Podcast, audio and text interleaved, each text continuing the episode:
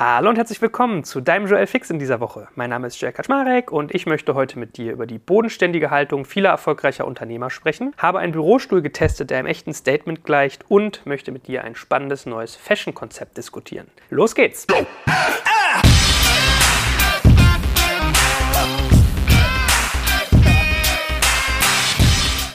So, unser erstes Thema. Wie gesagt, es geht um Haltung eine bodenständige Haltung, wie ich es schon eingeführt habe. Denn ich habe ja das Vergnügen, mit vielen wirklich hochgradig erfolgreichen Unternehmerpersönlichkeiten zu tun zu haben. Und erfolgreich macht sich ja dann auch in einem gewissen Wohlstand nicht selten irgendwie bemerkbar, aber halt einfach auch in allem, was da so mitschwingt. Ja, mit vielen wichtigen Leuten zu tun haben, wichtige Dinge tun, viel Umsatz machen und so weiter und so fort. So, und ich habe das Vergnügen, dass ich diese Menschen teilweise halt auch sehr privat, sehr persönlich erlebe. Das heißt, ich gewinne teilweise Einblicke, die gar nicht so selbstverständlich sind, sondern halt wirklich etwas Besonderes darstellen. So, und ich habe so eine Geschichte, die mir dieser Tage wieder in den Kopf kam, die ich einfach mit Florian Heinemann erlebt habe, in einer Zeit, wo wir auch sehr viel Zeit miteinander verbracht haben, also so wie wir es jetzt eigentlich auch tun, zum Podcasten regelmäßig. Da saßen Florian und ich zusammen und wenn man Florian mal sieht, hat er relativ oft, wenn es so in die, sagen wir mal, herbstlicheren Monate geht, so Langarm-Shirts mit einem Kragen an. Also eigentlich ein Polohemd mit langen Ärmeln, wenn man so will. So, und er hatte irgendwie an dem Tag wieder so ein Shirt an und ich habe ihn dann gefragt, sag mal so, du trägst immer so oft diese, in dem Fall Tommy Hilfiger Shirts mit langen Ärmeln und Kragen, also diese Poloshirts. Hast du da eigentlich irgendwie so ein Abo bei Zalando als ehemaliger ehemaliger Investor, dass ihr da irgendwie Sonderkonditionen kriegt oder woran liegt das? Florian guckte mich an und meinte, weißt du Joel, Kleidung hat bei mir genau einen Zweck, nämlich Körperverhüllung. Also Anziehsachen erfüllen bei mir wirklich einen Körperverhüllungszweck. Alles andere ist bei mir eigentlich nebensächlich. Und ich fand das so witzig in dieser Sekunde, dieses bodenständige, zurückhaltende, dass er einfach gesagt hat, so ja, wenn es okay wäre, wird er sich auch einen Kartoffelsack anziehen. Hauptsache er friert nicht, ja. Ich meine, wir haben hier irgendwie einen Unternehmer, der einen der erfolgreichsten Fashion Shops dieser Welt quasi mitfinanziert hat, der sich halt eigentlich alle Klamotte leisten könnte, die es glaube ich so gibt, von Haute Couture bis hin zu irgendwie den Hugo Boss Stores dieser Welt. Und er einfach sagt, ich trage das aus Körperverhüllungsfunktion. Ja, auch so nüchtern, so sachlich. Das fand ich irgendwie total sympathisch. Und da fiel mir auf, in der Sekunde, wie ich jetzt vor kurzem mal darüber nachgedacht habe, dass es wirklich eigentlich diese Bodenständigkeit ist, die zum Beispiel auch ein Florian Heinemann und wenn man sich umguckt in dem Bereich, viele andere auszeichnet. Ja, dieses wirklich zurückhaltende Understatement, nicht groß aufprotzen, also richtig erfolgreiche Unternehmer, die wirklich was bewegen. Ja, und ich meine jetzt nicht diejenigen, die dauernd irgendwelche PR-Meldungen rausschicken, weil sie vermitteln wollen, dass sie was bewegen, sondern die wirklich was bewegen, deren Konto halt irgendwie so gefüllt ist mittlerweile schon, weil der Erfolg, den sie haben, sich auch wirtschaftlich bemerkbar macht, die sind eigentlich nie laut. Die wirst du nicht mit einer Rolex in der Bild finden. Die wirst du nicht im Edellokal vorne protzend mit schicker Weibse und teurer Handtasche finden, sondern das sind bodenständige, zurückhaltende Menschen. Ein anderes Beispiel, das ich zum Beispiel erlebt habe, Marco Burry ist auch hochgradig erfolgreich. Fiel mir irgendwann mal auf, ich sehe den immer, der hat gefühlt immer was ähnliches an. So ein bisschen wie Mark Zuckerberg, der ja, glaube ich, sich nur Jeans und graue T-Shirts gekauft hat, um nicht jeden Tag so viel Zeit mit Nachdenken zu verbringen. Da hatte ich auch bei Marco so das Gefühl, dass das irgendwie ein total bodenständiger Typ ist, wo Klamotte und Darstellung, was stelle ich da, überhaupt keine Rolle spielen. Also also man kann es im Prinzip auf den Faktor reduzieren, diese Menschen müssen nichts darstellen. Sie sind schon erfolgreich und wer erfolgreich ist, braucht Erfolg nicht darstellen. Jetzt kommt ein kleiner Werbespot. Aufgepasst! Wusstest du, dass HR-Teams heutzutage mit mehr Aufgaben denn je konfrontiert sind? In der aktuellen Studie HR Trends, die Zukunft der Personalarbeit 2024 von Sage, wurden HR-Teams aus sieben verschiedenen Ländern und über 20 Branchen befragt, um top aktuelle Insights in der Entwicklung des Personalwesens zu geben. Sage entwickelt HR-Tools und Software für dein Unternehmen, um Lohnabrechnungen, Personalmanagement, Buchhaltung und mehr zu vereinfachen. So, und die Studie von Sage zeigt unter anderem, dass ganze 91% der HR-Teams angeben, dass ihre Arbeit Arbeitsbelastung im letzten Jahr zugenommen hat, aber gleichzeitig glauben 79 Prozent der Befragten, dass Automatisierung ihre Prozesse zukünftig verbessern und Zeit sparen kann. Ebenfalls spielt auch KI eine große Rolle. Derzeit nutzen etwa ein Drittel bereits Chatbots wie ChatGPT in ihren Prozessen und circa drei Viertel der PersonalleiterInnen sind sich bereits sicher, dass KI die Arbeitsweise im HR revolutionieren wird. Du merkst, die Studie ist vollgepackt mit Statistiken, überraschenden Erkenntnissen und Tipps für HR-Führungskräfte, die vorankommen wollen und zeigt eine Momentaufnahme der sich stetig wandelnden Rolle von HR heute. Am besten schaust du dir die Studie HR-Trends, die Zukunft der Personalarbeit 2024 selbst an. Unter digitalkompakt.de slash Sage, S-A-G-E, kannst du sie dir komplett kostenlos herunterladen. Und wie immer findest du alle Infos auch auf unserer Sponsorenseite unter digitalkompakt.de slash Sponsoren. Werbung Ende. Es gibt dazu ein Zitat aus einem sehr guten Buch. Jim Collins ist der Autor. Auf Deutsch heißt es Der Weg zu den Besten. Auf Englisch heißt es From Good to Great. Das ist wirklich ein sehr gutes Managementbuch. Der hat dieses Zitat, was ich mir wirklich auch mal gemerkt habe. Ein Zirkuspferd kann Kunststücke, aber ein Ackergaul kann gut pflügen. Also genau dasselbe. Der Collins hat ja in dem Buch im Prinzip sich börsennotierte Unternehmen gesucht, hat sich Vergleichsunternehmen gesucht. Also alle Unternehmen, die er angeschaut hat, waren immer an der Börse notiert und einige sind durch die Decke gegangen und andere haben sich gewöhnlich oder schlechter weiterentwickelt. Und dann wollte er wissen, was sind die Faktoren, die dazu geführt haben, dass diese Unternehmen sich erfolgreich weiterentwickelt haben. Und ein wesentlicher Faktor dafür war, dass die Manager, die CEOs, die Leiter dieser Unternehmen eine sogenannte Level 5 Persönlichkeit hatten. So, das heißt, Level 5 hat er unterschiedliche Fähigkeiten aufgeführt und so das oberste Level war eine Mischung aus harter Arbeit und starker Bescheidenheit. Also ich glaube, ich habe darüber auch schon mal gesprochen in einem anderen Podcast. Solche Manager, solche Verantwortlichen sind halt Leute, die eher in die Kategorie Ackergaul fallen, ja, zurückhaltend sind, überhaupt nicht kommunizieren in der Art und bei Erfolg aus dem Fenster schauen, auf ihre Mitarbeiter, wie aus so einem Fabrikfenster und bei Misserfolg in den Spiegel und nicht umgekehrt. Ja, das heißt, wenn ihr mit Unternehmern zu tun habt, mit Partnern, wenn ihr selbst euch hinterfragt, überlegt mal, mal, ja, beobachtet mal so ein Stück weit. Stellt man Erfolg dar oder hat man Erfolg? Attribuiert man Erfolg auf sein Team, auf die Teamarbeit oder auf sich selbst? So, und das sind irgendwie Faktoren, die ich bemerkt habe, die halt erfolgreiche Leute tun, dass sie Erfolg auf das Team attribuieren und alles dafür tun, dass das Team funktioniert und nicht, dass sie das Zirkuspferd mit den Kunststücken in der Manege sind, sondern irgendwie diese Zurückhaltung üben und dieses Bescheidene. Es kassiert ja auch dieser Tage dieses Bild von Iad Madisch, ne? der in diesem Gremium, was die Kanzlerin hat, um die Digitalisierung in Deutschland voranzutreiben, mit auf dem Foto war und alle trugen Anzug, nur er irgendwie T-Shirt, kurze Hose und Basecap. Also ich fand fairerweise, das sah so ein bisschen, als hätte der Poolboy sich da so eine Bundestagsdiskussion mit dazu gestellt. Es kam ja unfassbar positiv an, ja. Es wurde irgendwie durch die ganze Presse gereicht, international. Es wurde ein eigenes Meme auf 9gag und so. Also unfassbar gute PR für ihn. Aber unterm Strich, was ich so mitgenommen habe, war, also ich mag ihn halt sehr, sehr gerne und ich halte ihn für extrem gut, ja. Aber unter dem Strich, glaube ich, da steckt halt auch so ein Stück weit drin, eine gewisse Positionierung, ja, zu zeigen, so, ich passe mich eurem Klamottenkodex nicht an. Ich bleibe ich, das ist ja schon mal was Gutes, ja. Es hat ja einen positiven Anteil, ich bleibe mir selbst treu. Aber es war ja auch ein gezielter Bruch, sozusagen, gezielt die Absicht, dort eine gewisse Aufmerksamkeit zu erregen. Ich würde sagen, in dem Fall war das mehr so ein bisschen Zirkuspferd, Manege, Aufmerksamkeit ziehen. Wie gesagt, ich finde per se gut, wenn man sich selbst treu bleibt, aber ich finde diesen bodenständigeren Weg, ich glaube, das kann man akzentuieren. Ja? Ich sage ja nicht, dass ich auch manchmal so meine Momente habe. Also ich renne auch mit Basecamp immer rum, wenn ich mit irgendwelchen Corporates zu tun habe und die wundern sich, glaube ich, und finden das aber irgendwie ganz erfrischend. Also ich finde per se super, wenn man sich da selbst treu bleibt und man darf auch mal Akzente setzen und ab und zu so ein Statement haben, ist auch total valide und sinnvoll. Aber nichtsdestotrotz habe ich immer im Kopf, wenn ich an erfolgreiche Unternehmer denke, Florian Heinemann, der Klamotten nur zur Körperverhüllung trägt. So, unser zweites Thema. Und zwar habe ich ja schon angedeutet, ich habe einen Bürostuhl getestet. Das klingt jetzt erstmal langweilig, ist es aber gar nicht, sondern mein Büro sieht jetzt unfassbar schick aus und ich erzähle einfach mal die Geschichte, wie es dazu gekommen ist. Und zwar war ich gebucht für einen Auftrag bei Vitra. Ich weiß nicht, ob ihr Vitra kennt. Ihr solltet es auf jeden Fall kennen, weil es ist eine unfassbar tolle Firma, finde ich. Ich habe auch dessen Geschäftsführer dieser Tage interviewt. Der Podcast kommt wahrscheinlich erst nach diesem hier, den müsst ihr euch dann mal vormerken. Vitra ist eine Designfirma aus der Schweiz. Sie stellen Möbel her, also Büromöbel, aber auch Möbel für privat. Und es gibt so ein paar Designstücke, die kennt eigentlich fast jeder, glaube ich. Die hat man zumindest schon mal gesehen.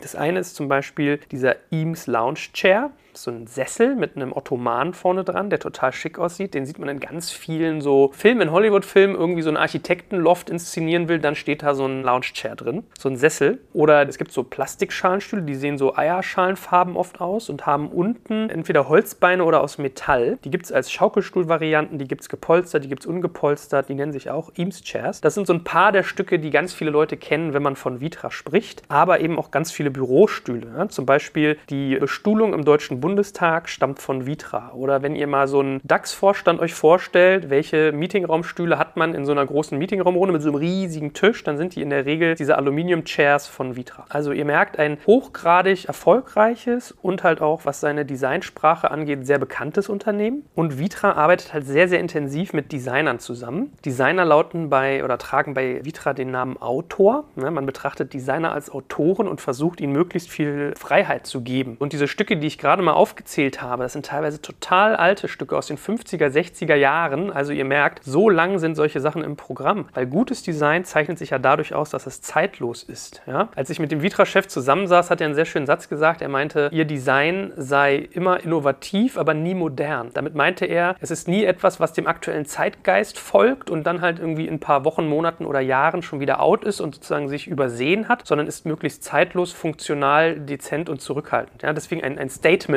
ne? könnte man so sagen. Also man hört, glaube ich, ich bin na, Fanboy klingt immer so despektierlich, ja, aber ich bin großer Anhänger dieser Marke. Sie macht wirklich sehr, sehr tolle Arbeit und deswegen war ich auch irgendwie total erfreut, als man mich angefragt hat, ob ich nicht Lust hätte, mit Vitra ein Projekt zu machen, wo ich etwas moderiere. Und zwar wurde ich eingeladen, sie machten einen Livestream zusammen mit einer Kreativagentur aus Frankfurt, der sie das Büro einrichten und der Gedanke war ein Stück weit, die Kreativagentur lernt halt Designkenntnis von Vitra und kriegt natürlich ein toll eingerichtetes Büro, was in der Sekunde dann als wiederum Statement für die Kunden funktioniert funktionierte. Und Vitra lernte noch mehr über agiles Arbeiten und heute in der Gegenwart eigentlich in so Kreativagenturen, die ja ganz weit an der Front sind, was Arbeitsverfahren angeht, gearbeitet wird. Dann haben wir diesen Livestream aufgenommen. Die waren auch alle richtig cool. Das haben wir in Frankfurt gemacht, in so einem Vitra Showroom. Der Chef von der Kreativagentur war da, der Chef von Vitra. Wir haben das gemacht, halbe Stunde, lief alles super. Dann wurde zusammengepackt. Und das war der Tag, an dem das erste Gruppenspiel der WM für Deutschland war ja, gegen Mexiko, wenn ich mich richtig entsinne. Wir blieben also in diesem Showroom. War, glaube ich, so der schönste. ich saß auf den schönsten Sessel, bei dem man beim Fußball gucken so sitzen konnte. Schauten uns dieses Spiel an, was natürlich die totale Folter war. Und so lernt man sich auch nochmal auf eine Art privater und intimer kennen. Und in der Halbzeitpause haben wir dann natürlich auch mal weiter so die Stühle uns angeguckt, weil es gab irgendwie einen Bürostuhl, den ich total angenehm zu sitzen fand und habe halt erzählt, dass mein Bürostuhl für mich immer so schwierig ist. Man kriegt da irgendwie so schnell Verspannung, man saß nicht gut. Schnell ist man auch beim Thema, hat man mal Rückenprobleme hier und das Wehwehchen da. Haben lange drüber geredet und halt über diese Stühle auch uns unterhalten. Und kurz nach diesem wirklich frustrierenden Fußballspiel, wo auch mein Glückstrikot nicht geholfen hat, dass wir gewinnen, meinte dann der Chef von Vitra zu mir, er würde mir gerne mal so einen Stuhl zukommen lassen. Ja, mein Rücken würde es mir danken und er würde sich freuen, wenn ich mir den einfach mal auf Herz und Nieren anschaue und darüber spreche, wie ich diesen Stuhl finde. So, und der Stuhl, von dem ich hier rede, nennt sich The Pacific. Ne? Also Pacific wie der Pazifik, nur auf Englisch geschrieben. Und es ist ein Bürostuhl, werdet ihr jetzt sagen. Ne? Das heißt, was muss ich mir denn darunter vorstellen? Das ist ein Bürostuhl, ist doch gleich Bürostuhl. Und ich finde nicht. Weil was diesen Stuhl irgendwie besonders macht, ist, der sieht nicht so maschinell aus. Er schreit nicht irgendwie Büro, er schreit nicht funktional, er schreit irgendwie nicht danach, dass auf ihm gearbeitet wird, sondern es sieht einfach aus wie ein, ich sage dieses Wort Statement, ja? das ist mein, mein Lieblingswort, glaube ich, in diesem Podcast. Er sieht aus wie ein Statement. Er sieht aus wie ein Stück Design, was in deinem Büro steht, was irgendwie zum Arbeiten für Funktionales genutzt werden kann, aber auch um nach Feierabend eine Pizza zu essen mit Freunden und sich darauf entspannt zu unterhalten. Also er ist total kommunikativ. So, und die Geschichte dieses Stuhls ist ganz interessant. Er wurde von einem britischen Designer-Team namens Barber und Oscarby designt. Es gab im Prinzip eine Ausschreibung. Wer traut sich zu, einen Stuhl zu designen, der das heutige Arbeiten repräsentiert, die Brücke zwischen Arbeit und Privat, diese Arbeitsweise, die immer digitaler wird und wo Privatleben und Beruf halt auch schon mal miteinander verschwimmen können. So, und dieses Designer-Team aus England hat diese Aufgabe übernommen. Und ich versuche euch mal diesen Stuhl so ein Stück weit zu beschreiben. Es ist gar nicht so einfach. Also er ist im Prinzip gepolstert auf Sitzfläche und auf Rückenlehne. Es gibt ihn in ganz vielen unterschiedlichen Farben. Es gibt, das ist vielleicht so das prägnanteste, würde ich sagen, ist die Kombination aus Rückenlehne und Armlehne. Er hat drei Größen von Rückenlehne, eine relativ flache, eine mittelhohe und eine ganz hohe. Also diese ganz hohen kennt ihr vielleicht. So sehe ich mal gefühlt in irgendwelchen Versicherungsbüros. Die sitzen entweder in so Sportsitzen, wie man es im Auto finden könnte, oder auf diesen Sitzen, die so ganz hoch sind und oben noch mit so einem Kissen dran dran. Und ich persönlich fand so die mittelhöchste Variante am schönsten. Dann haben sie Armlehnen, die es in zweierlei Typen gibt. Aluminium. Im Prinzip sieht es aus, als wenn einfach nur zwei Ellenbogen aus diesem Stuhl hervorragen würden. Oder aus Plastik, dann sind sie noch funktional. Man kann sie eindrehen. Sie sind halt ein bisschen funktionaler halt. Man kann mehr mit tun. Es ist sozusagen gesünder oder effizienter auf den Plastikversionen zu sitzen und deutlich schicker auf den Aluminiumteilen. Ich habe mich irgendwie so instinktiv in diese Aluminium-Variante in mittelhoch verliebt, weil sie halt einfach total schick aussieht. So, das heißt, es gibt drei Höhen. Man kann sich Plastik oder Alufinish aussuchen suchen. Es gibt vier unterschiedliche Stoffsorten und zwei Typen von Leder und dann ganz, ganz viele Farben, in denen man sie konfigurieren kann. Ich habe ein Blau genommen, so ein relativ kräftiges Blau und es ist auch eine ganz interessante Erfahrung, mal sich anzugucken, wie Vitra denn eigentlich Produktkonfiguration auf der Seite macht. Also schaut euch das mal an, macht euch mal diesen Spaß, versucht mal diesen Stuhl nach euren Wünschen zu konfigurieren. Man lernt halt relativ viel über UX. In der ersten Sekunde war ich erstmal total überfordert, weil man muss erstmal viele Dinge verstehen. Ja? Es gibt zum Beispiel Füße für Parkettboden, die sind etwas schwergängiger, damit man nicht so schnell wegrollt und für Teppichboden, die sind halt anders. Es gibt Plastikfüße und es gibt Aluminiumfüße. Es gibt diese unterschiedlichen Armlehnen, es gibt die unterschiedlichen Polsterstoffe. Vier Stück, welcher kann jetzt eigentlich was, welcher ist geeignet, welcher ist anfällig, welcher nicht, welche Farbe nehme ich, was sieht am besten aus und so weiter und so fort und irgendwann platzt dir der Kopf. Also es ist schon sehr komplex, aber es ist interessant, wie man das gelöst hat. Wenn man das Prinzip dann sukzessive versteht, ist es wirklich, wirklich toll gemacht. Ich hatte natürlich das Glück, ich durfte von Vitra dann jemanden anrufen, der mir irgendwie Tipps gegeben hat. Also das fände ich eigentlich einen ganz interessanten Service, wenn Vitra das auch mal, vielleicht machen sie es auch schon, habe ich gar nicht so genau geguckt, auf ihrer Seite einführen würde, hey, du kannst uns anrufen, wir geben dir Tipps, welcher Stoff ist irgendwie gut zu reinigen und sehr robust, welcher ist eher für schick und repräsentativ. So, und so habe ich mir diesen Stuhl bestellt bestellt und schicken lassen. Ich finde, es ist wie gesagt ein gestalterisch sehr klarer Stuhl. Er ist sehr, sehr schlicht, er sieht halt nicht so funktional aus. Ich vergleiche das so ein Stück weit mit Outdoor-Kleidung. Wenn ihr mal wandern wart auf einen Berg hoch, wisst ihr, was ich meine. Man kann entweder schick aussehen, wenn man einen Berg hochklettert und dann ist man aber oben verschwitzt und nass und dein T-Shirt trocknet nicht. Oder du kannst funktional da hochgehen, dann siehst du ziemlich kacke aus. Also auch wenn jetzt so Jack Wolfskin und Co. schon ein bisschen an Schick gewonnen haben, funktional ist oft nicht schön. Ne? Man hat dann zwar irgendwie Sachen, die total schnell trocknen und die super viel können, aber sie sehen jetzt so vom Understatement her immer nicht so schick aus. Und dieser Stuhl schafft halt genau das, dass er irgendwie Funktionen hat, die einem die Handhabung erleichtern, die ganz viel können, die man aber nicht gleich sieht. Also er kann viel, ohne dass man es sieht. Ich finde, bei ganz vielen Stühlen ist zum Beispiel so, Bürostühle jetzt, du bedienst die, kannst ganz viel einstellen, was einen aber so kategorisch überfordert und die sehen halt irgendwie aus wie eine Maschine. Also ich finde halt immer total nervig, wenn ich meine Sitzposition verändern will, ziehe an irgendeinem so Hebel und gleichzeitig sackt der Stuhl nach hinten weg und die Sitzfläche, auf der ich sitze, ändert auf einmal ihren Neigungswinkel und das ganze Ding fängt an, unter meinem Hintern zu wabbeln. Und das hat man bei diesem Stuhl, finde ich, ziemlich intelligent gelöst. Er passt sich dem eigenen Gewicht an. Die Höhe ist simpel einstellbar, Rückenlehne und eigentlich kann man alles einstellen, aber es geht einfach irgendwie flüssiger, ohne dass man ein Problem hat. Ja? Nicht ein Hebel hat drei Funktionen und ich weiß gar nicht, was ich gerade tue, sondern es funktioniert einfach. Das heißt, ich werde nicht so überfordert von Funktionalität, sondern man hat es meinen Bedürfnissen angepasst. Ich sitze darauf total angenehm, ich finde es total bequem. Ich bin, glaube ich, auch echt nicht neutral, weil ich diese Marke so mag, aber ich finde, sie haben es wirklich, wirklich toll gelöst. Übrigens, so als Anregung, ein paar ganz spannende Geschichten noch zu diesem Stuhl. Die Anregung kam, glaube ich, so ein Stück weit aus Design-Hotels. Man hat sich angeschaut, wie in Hotels mittlerweile, die so schick, stylisch, boutique-style-mäßig eingerichtet sind, eigentlich Möbel so designt werden, dass sie für Arbeit taugen, aber auch für Freizeit und vor allem für Kommunikation untereinander. Das war so die Anregung. Und die ersten Stühle, also wir reden hier von richtig, richtig vielen Stühlen, 12.000, 14.000, irgendwie so in dem Dreh. Die ersten Stühle gingen, glaube ich, so an die Designkapazität schlechthin. Die gingen nach Cupertino ins Headquarter von Apple, weil Johnny Ive diesen Stuhl gesehen hat und meinte nur, ja, that's interesting. Ja, das heißt, der hat wirklich jeden Arbeitsplatz im neuen Headquarter, ja, Norman Foster designt das HQ von Apple und die Stühle, die dort stehen, sind diese Pacifics. Die hat er da alle reingestellt, weil der das so cool fand. So, also das mal ein Exkurs, wenn ihr nach einem Bürostuhl sucht, wie ich, Dinge mögt, die man sich vielleicht kauft, die man potenziell sein Leben lang hat oder sehr, sehr lange und an denen man täglich Freude hat, die halt wirklich nach Understatement aussehen, passend zur bodenständigen Haltung. Ja? Also nicht so ein Porsche-Chair, ich weiß gar nicht, von denen welche gibt, sondern der halt eine Haltung mit so einem Stuhl kommunizieren will und gleichzeitig richtig, richtig gut sitzen. Dann kann ich euch diesen Pacific Chair sehr empfehlen. So mal fürs Preisgefüge, das ist sicherlich nicht billig. Also ich glaube, der Einstiegspreis, den ich gesehen habe, waren so 1282 Euro, wenn ich den bei Vitra anfange zu konfigurieren. Und ich würde mal schätzen, es geht so, wenn man die teuersten Ledervarianten hochnimmt, bis zu 3500. Aber hey, man sitzt den ganzen Tag teilweise im Büro, man verbringt da die meiste Zeit. Also das sollte es euch wert sein, dort Geld zu investieren, wenn ihr euch für so ein Thema interessiert. Pacific Chair von Vitra.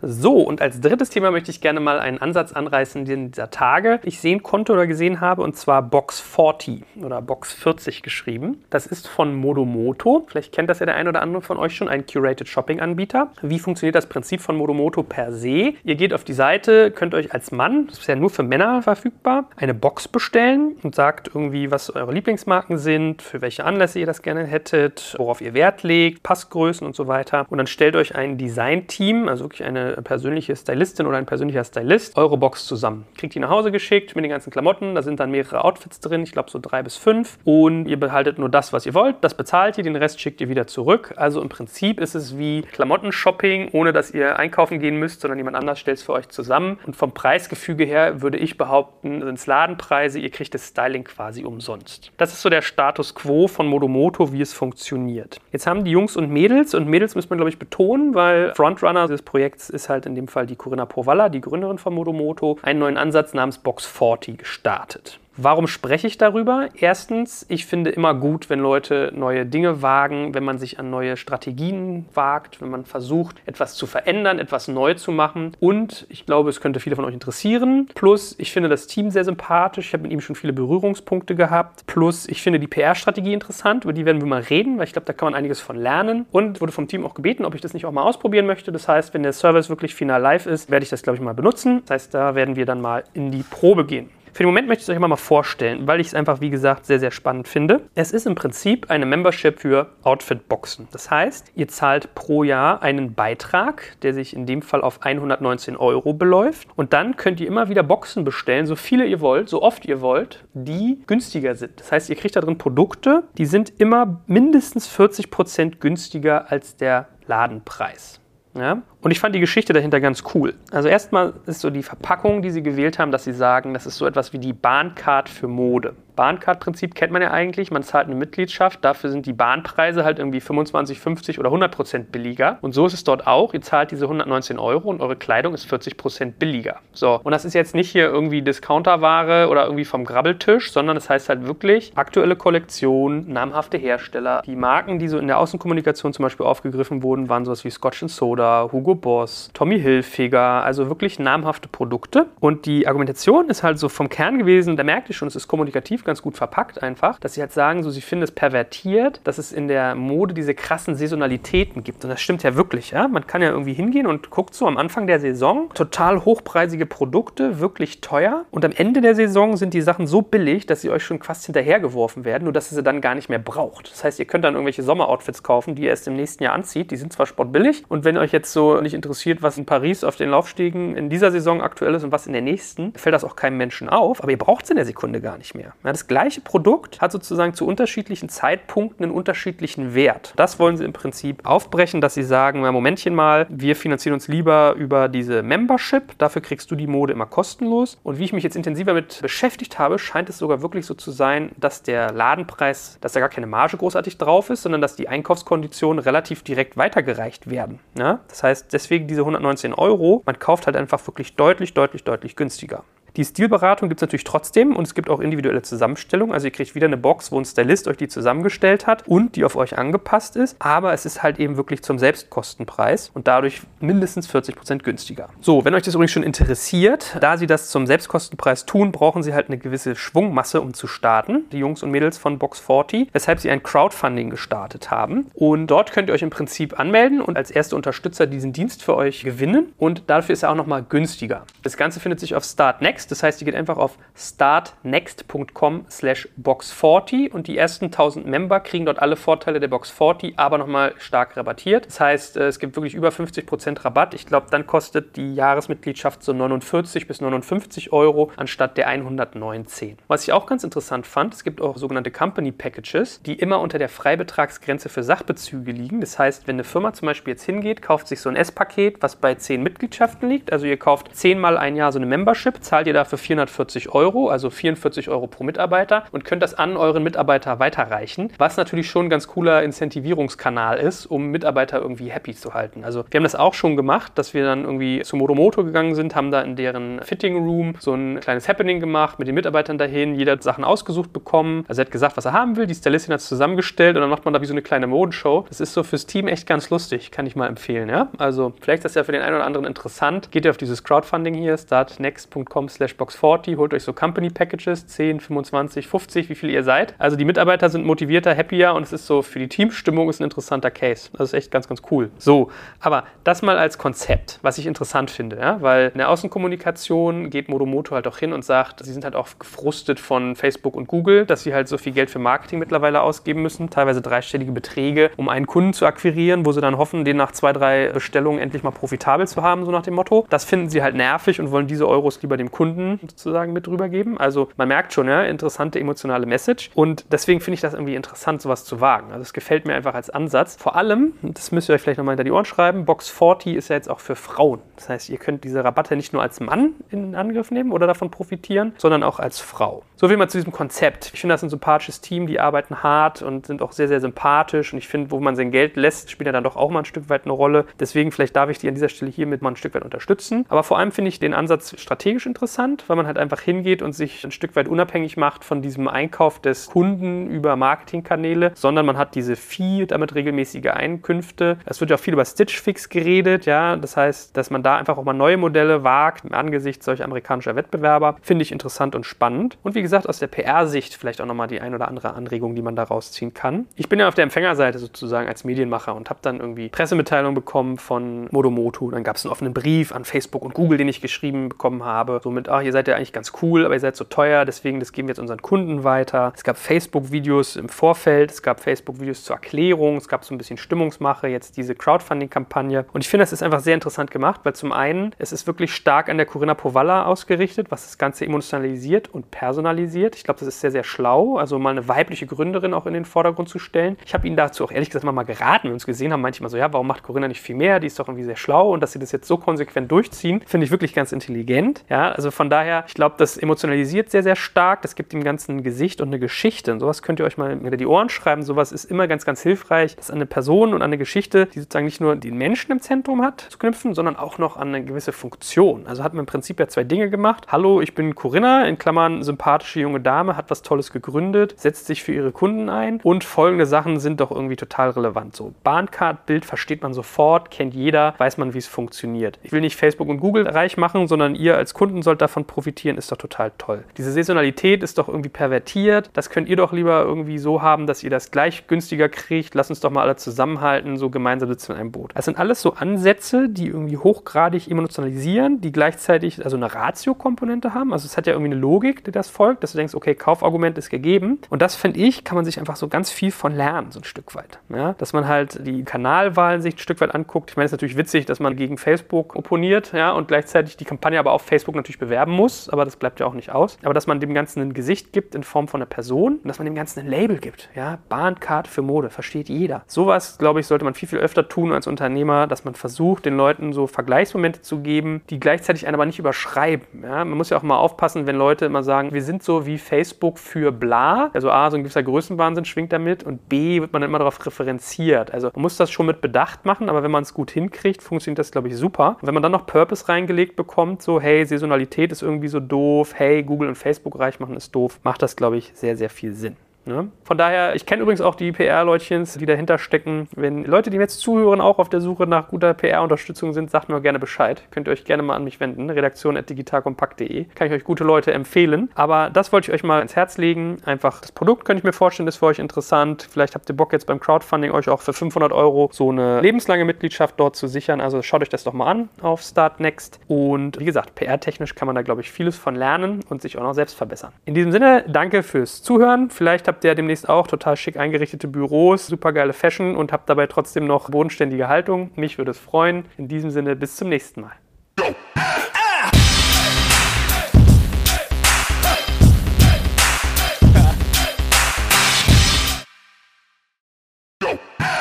Jetzt kommt ein kleiner Werbespot.